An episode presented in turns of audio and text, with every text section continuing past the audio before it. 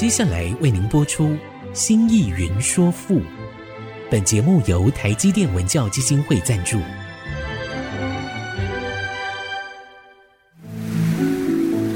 从气盖山河的朝代风华，到细腻抒情的人生长叹，跨越朝代，开启诗词盛世，《新意云说赋》。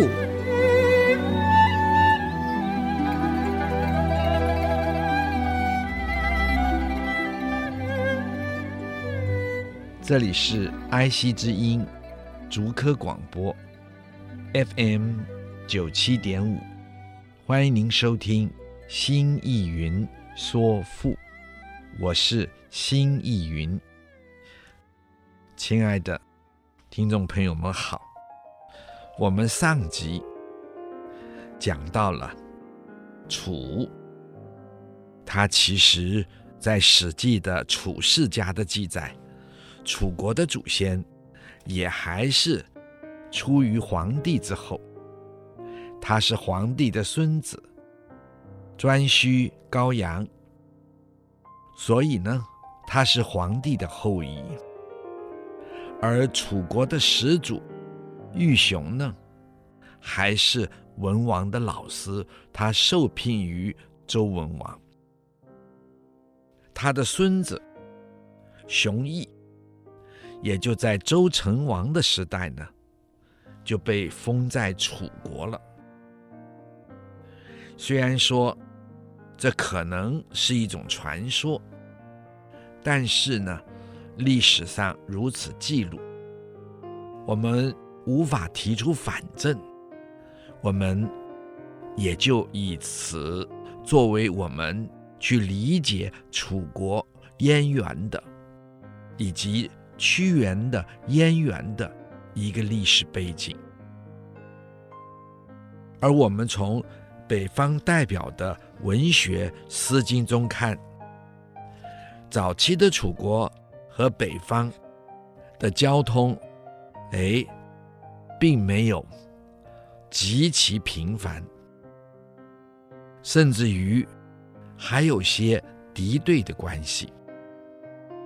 就例如《小雅》中就说了：“蠢耳蛮荆。”蠢啊，他骂这个楚国啊，蠢就是很蠢的那个蠢，蠢耳蛮荆，你这个蠢蛋，这个荆蛮，大般为仇，竟然和我们中原的大国成为了仇仇。咸允方叔，征伐严允。蛮荆来威，这是说周宣王南征的时候的一首诗。征伐严允是在宣王的三十四年，也就是西元前七百九十四年。当时的楚国被视为蛮荆，这个“荆”字。楚国人自己不用的，因为这带着中原对他的侮辱。这就像是日本人叫中国人“支那”，或者有些欧洲人就叫“亲”，他都带着轻视的意味。那么中国人是不能自这么称呼的。楚国不自称金，因为金。是当时中原国家看不起他，称他为蛮荆的一种代表，那是对他的贬视。到了周惠王二十一年的时候，也就是西元前六百五十六年，鲁僖公四年，僖公呢和齐桓公。他们联合起来去攻打蔡国。其实这件事情是齐桓公不对，原因是齐桓公有一个宠妾，有一个宠妃。蔡国在南方，他有水性，能有水。齐桓公是在北方，怕水，他们到湖里荡舟，这个蔡妃就下齐桓公，他依仗着齐桓公对他的爱，就下齐桓公，摇那个船，齐桓公吓得个要死，上岸后就把他给休了。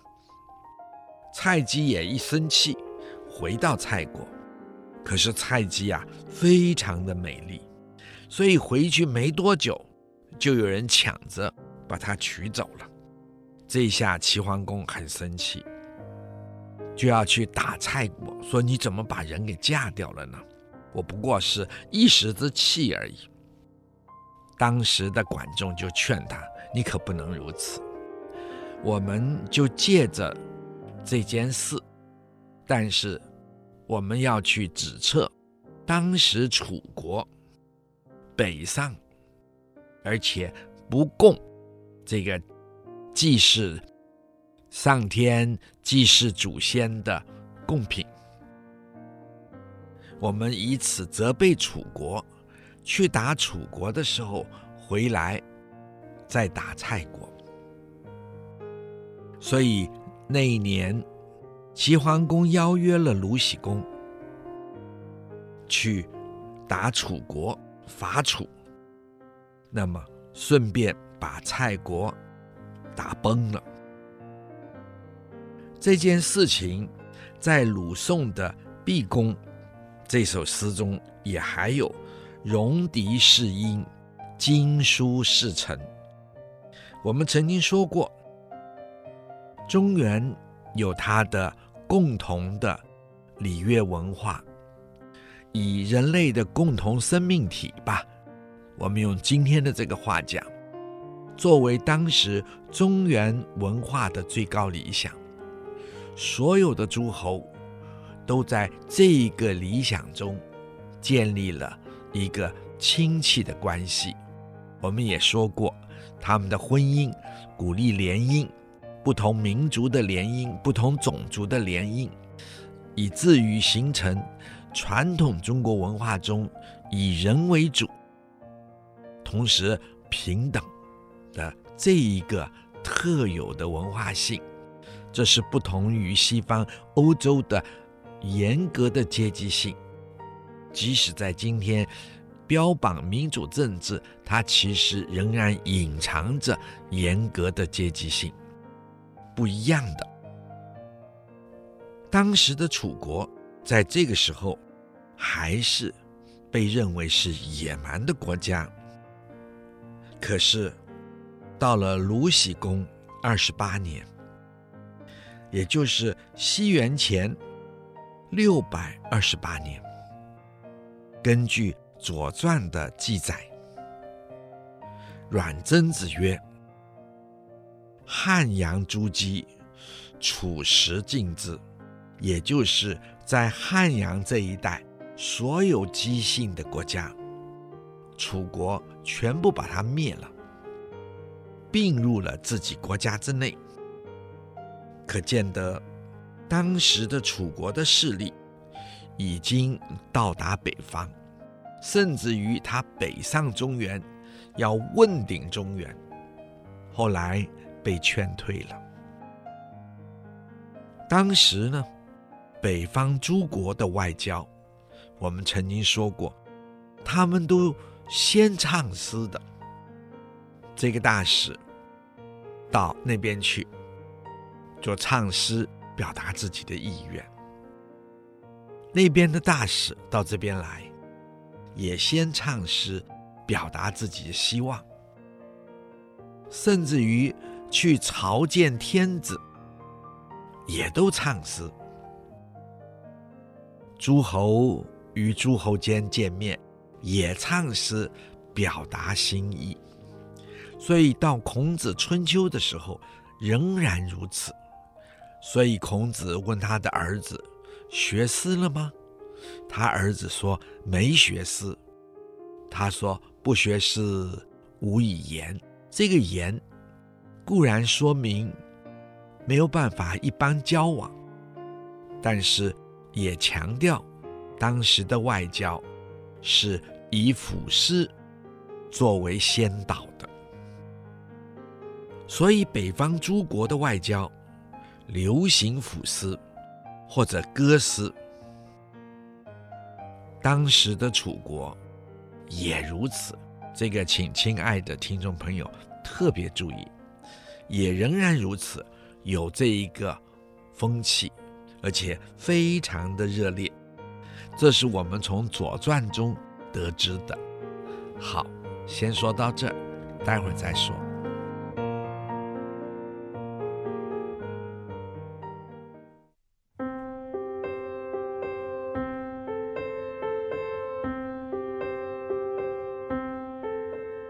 欢迎您再次回到爱惜之音竹科广播 FM 九七点五，心意云说赋，我是心意云。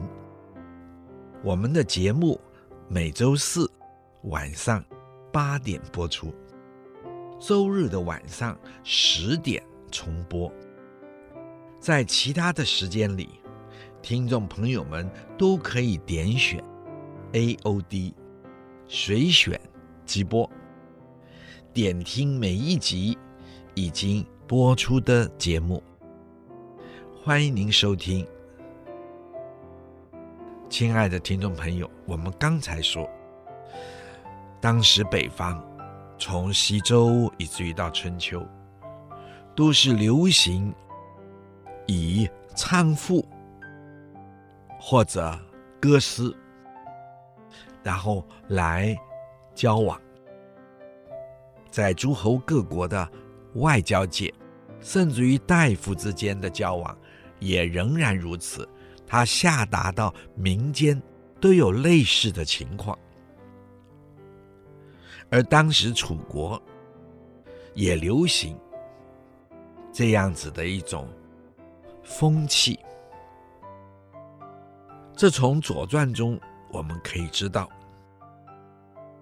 我们可以在《左传》里看到楚国的君臣上上下下在外交界、在交往中隐私的例子非常的多。就像文公十年，子周引了大雅的真名。还有明老，宣公的十年，孙叔引了小雅的六月，同样是宣公的十年，楚子引了周宋诗麦，成公二年，申叔贵引旷封商中。同年，子重引大雅文王。襄公二十七年，这都是鲁国啊，因为根据《左传》，鲁襄公二十七年，楚远霸复大雅，既罪。昭公三年。郑伯入楚，楚子父小雅即日。昭公七年，就是鲁昭公七年，芈引、吴语隐小雅北山。鲁昭公十二年，子华隐易师弃昭。鲁昭公二十三年，沈尹绪引大雅文王。鲁昭公二十四年，沈尹绪引大雅三柔。这些诗我念出来，没有把它的内容念出来，是为了节省时间。那么，请亲爱的听众朋友们。你们再去根据这个资料去翻一翻《诗经》，看一看他们所引的诗，或者也看看《左传》，他们是在什么样的场合引出这些诗来。我们要知道，鲁文公十年也就是周秦王二年，西元前六一七年，而鲁昭公二十四年，就是周景王二十七年，西元前五一八年。因此，我们可以知道，推算一下，在屈原出生前两百多年，屈原出生大约在楚宣王二十七年，那么这是在周显王二十六年，也就是西元前三百四十三年的时候。楚国在这个之前，君臣与士大夫都能歌《诗经》，在整个外交上也都与中原相同的，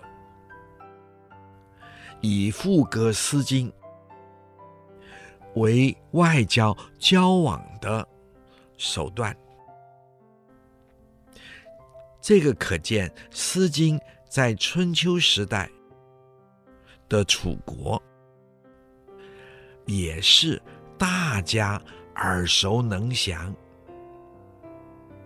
能开口唱和的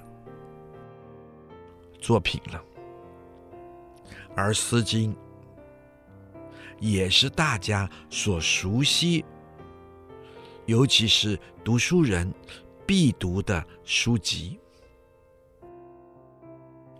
因此《楚辞》受《诗经》的影响，应该就是非常非常非常自然的事了。《诗经》不是凭空独立冒出来的作品，根据上面所说的。我们大约了解了这些《诗经》和《楚辞》的关系，然后呢，我们再从他们两者之间的语句和语助词上做一点点的分解，以帮助亲爱的读者们看到他们之间的联系性。我们如果从语句上的句法来看，《诗经》虽然多四言的诗句，哎，其实，亲爱的朋友，要是仔细读《楚辞》，《楚辞》其实有不少的四言的诗句，同时，《楚辞》最明显的语句。句型，我们看来似乎是长长短短、不一的自由体诗句。其实，《诗经》中已经开始有长长短短的、不一的自由体诗句句型了。我想，大家还记得。我们在讲《诗经》的时候，也曾经讲到这些长长短短的诗句，所以这些长长短短的诗句，虽然是楚辞最明显的语句的句型，可是不是他个别的，或者说独创的，其实在《诗经》里就已经。成型了，只是用的较少，而楚辞大量的使用。我如果再从语助词的运用来看，楚辞最大的特色是每句话几乎都用了“兮”字。这个成了楚辞特有的标志。不过，《诗经》里用西字也已经高达了三十九篇了。在《诗经》中的西字运用的非常灵活，因此呢，我们很难说楚辞的西字完全不受《诗经》的影响，而只是南方特有的诗歌体用词。我们不能这么。轻易的这么下断语。近代。有个钻研楚辞的大学者，叫做游国恩，游就是游泳的那个游，国家的国，恩惠的恩，游国恩先生，他在这方面有很详细的分析，有兴趣的。亲爱的听众朋友们，不妨去找游国恩的《楚辞概论》去看看。好，我们待会儿再说。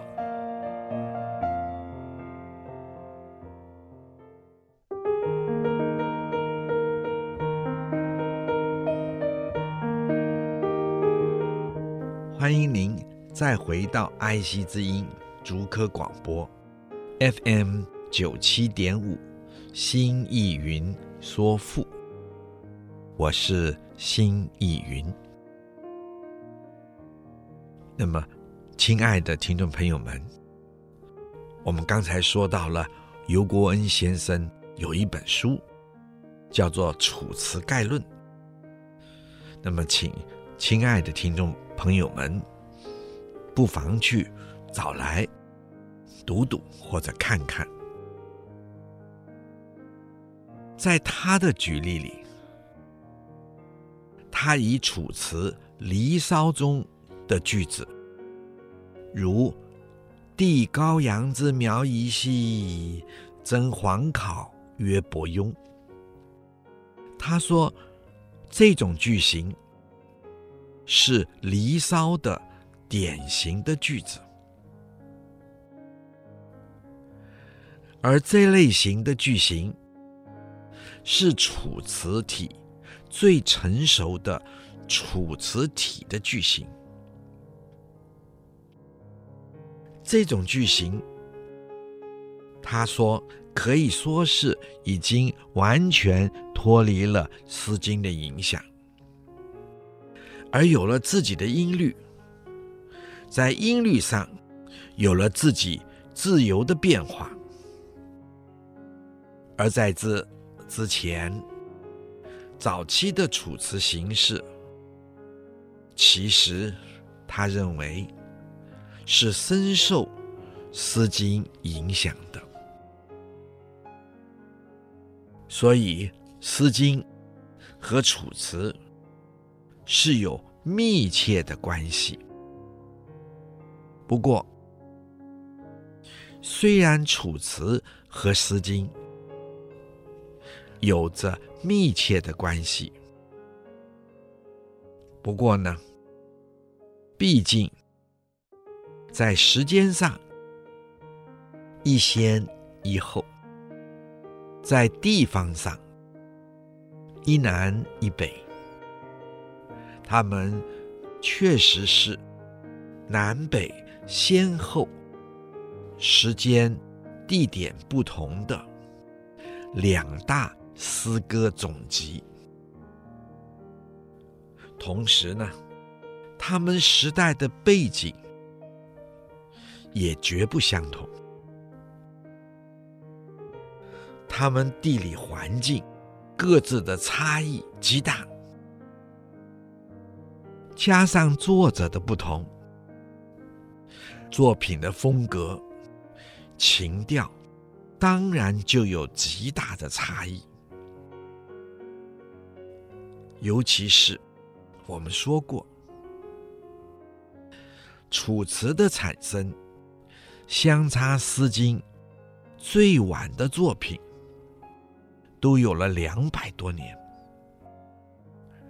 在楚辞产生的时候，整个社会经济的状况、政治的制度、社会的组织、学术思想，包括军事作战的理念，都不一样的。在这样的时代里，人们关心的问题，当然也就不同了。文学性及其风格、内涵、情感，当然不一样。尤其是我们刚才说，南北地理环境差异太大。亲爱的听众朋友们，如果去过北方，到了黄河流域，哎呀，到了西北。那可真是骏马秋风，一片黄土。我们再看南方，天哪，杏花桃李，抒情江南。这种气候、山川、风土、人情。决然不同。那么文学风格自然会有不同的表现。我们直接可以这么说：《诗经》朴直、直爽、开朗，而《楚辞》呢，华丽、优美、浪漫。再说，《诗经》许多是民歌，是民谣，作者的姓名根本不知道，是大家集体这么唱着唱着，而唱出来，流传在社会，然后代代相传。所以古人说。这是五百年来的集体创作，而《楚辞》的作者呢，从屈原开始，就都是有名的作者了。我们这个《楚辞》，是指后来刘向收集出来的《楚辞》，不单单是屈原的作品了。而那些作家们，可是个个都是有名的作者，包括刘向他自己，是以《诗经》反映出的地域性、时代性，和《楚辞》反映出来的这些地域性、时代性，包括作者的。个人的独特性是完全不同的。楚辞基本上强烈的呈现每个作者个人的特质。往下呢，我们就从楚辞的开山老祖屈原说起吧。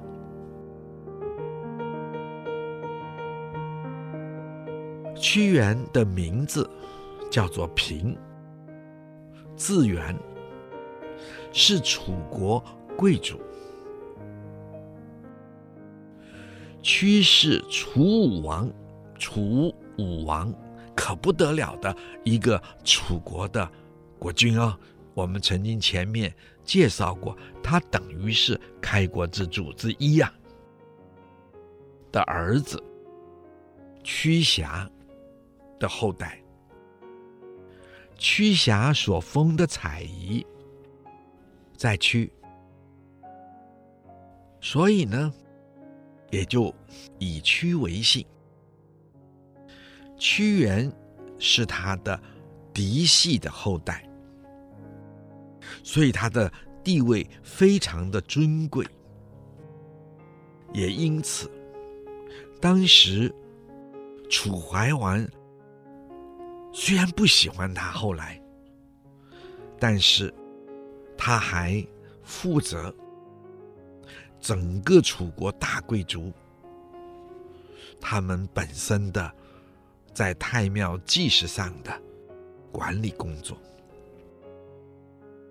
这也就是当他被贬夷，他不出逃的一个重要因素吧。近代很多人说，他为什么要死？他就走吧。既然国家不要我，我就离开这个国家吧。然而他特殊的身份，他是等于楚的开国者的后代。在这么尊贵的特殊地位之下，他至少不忍心离开吧。好，我们说到这儿，待会儿再说。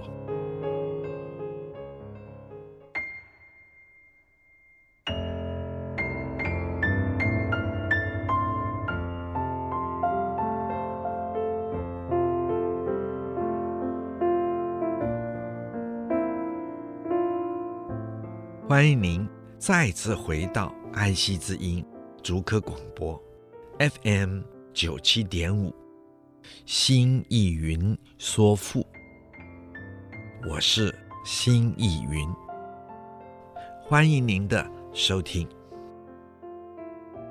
屈原的特殊贵族身份，他在楚怀王十六年的时候就担任了。楚怀王的左徒，左徒的官职在令尹之下，令尹好像是首相，又好像是这个首都的最高长官，而左徒在令尹的官职之下，地位不低，有后人说。他就如今天的秘书长，他是楚怀王的秘书长，所以他帮着楚怀王制作国家的县令。屈原的故乡，根据魏晋南北朝郦道元的《水经注》，是在湖北。秭归县的境内，前人考据说，这个“归”字，秭归县的这个“归”字，是古代龟子国的遗存，一个上古时代古国家的遗存，在钟鼎文上就有“龟伯魁”。这样的器皿，这是归国的仪器。在《水晶柱》或者说《水晶江水柱》中，又说，在秭归县的东北数十里，有屈原家的旧田宅。虽然那个时候土地已经模糊。荒废了，但当地的人们仍然尊称它为屈田，并且在县北一百五十里还有屈原家的故宅，还看得见用石头堆叠作为屋子的石基。他的名字叫做乐平里，快乐的乐，安平的平，乐平里。又说，屈原的家宅的东北六十里有女虚庙，同时还存放着他们家用的。洗衣的捣衣石。女婿何许人？古人说是屈原的姐姐。近代人说那是幻想出来的人物，不然也就是他的妾。我想没有十足的证据，我们还是根据古人这么说来说，除非有了十足的证据。或者充分的证据，我们就说女婿是屈原的姐姐吧。同时，在另一本古书上，叫做《易都记》，易就是释义的易，很舒服的那个易，都都市的都，《易都记》这本书里面说，秭归大概是。楚国早期国君熊毅的始国，开始的是始国，是屈原的故乡。屈原的田宅到今天还存在。屈原诞生的这个地方，所谓的秭归啊，好，他的家的这个附近。是在长江巫峡的附近。我想，亲爱的听众朋友们都知道，长江有三峡，风景奇险奇美，尤其是其中的巫峡，峰峦叠起，曲曲折折，一层一层。同时，山顶总是飘着浮云，山岚云气弥漫，山势陡峭，峻拔恢宏，真的是好像住着巫女神仙一样，充满着神秘性的感觉。我曾经搭船。旅游长江三峡，经过这里两次。那个时候还没有竹坝，比较早期，所搭的游轮也还小，必须抬头仰望这些山势，在那个时候真是觉得妙不可测。屈原的楚辞文章，气魄宏伟，端直峻拔，又委婉。整个楚辞，诗词的雄浑、清丽、奇特，很可能都是受了这些山水的影响吧。在《水经注》里面。有这么一段直接描写巫峡的文章。他说：“长江大水经过了巫峡，再转东流到新崩滩，崩裂的崩，新崩滩。这其中的距离首尾大约一百六十里路。”这一段的路程就是巫峡的路程，被称为巫峡。这是因为这个山而得名的。从三峡的七百里之中，都是两岸连山，其中没有半点的缺口。三一重又一重的连着，巨石一堆又一堆的严严实实的堆叠着，几乎把整个的天都遮蔽了，太阳都不容易射进来，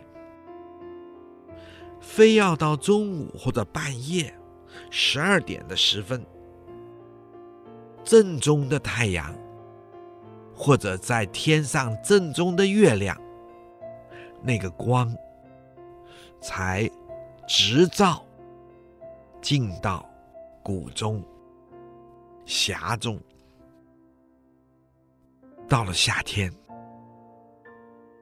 雨季来了，下水蛮患，淹没整个的山林，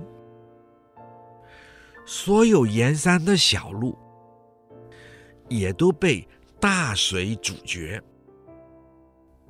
那个时候，朝廷发布命令，传书各地，经过长江。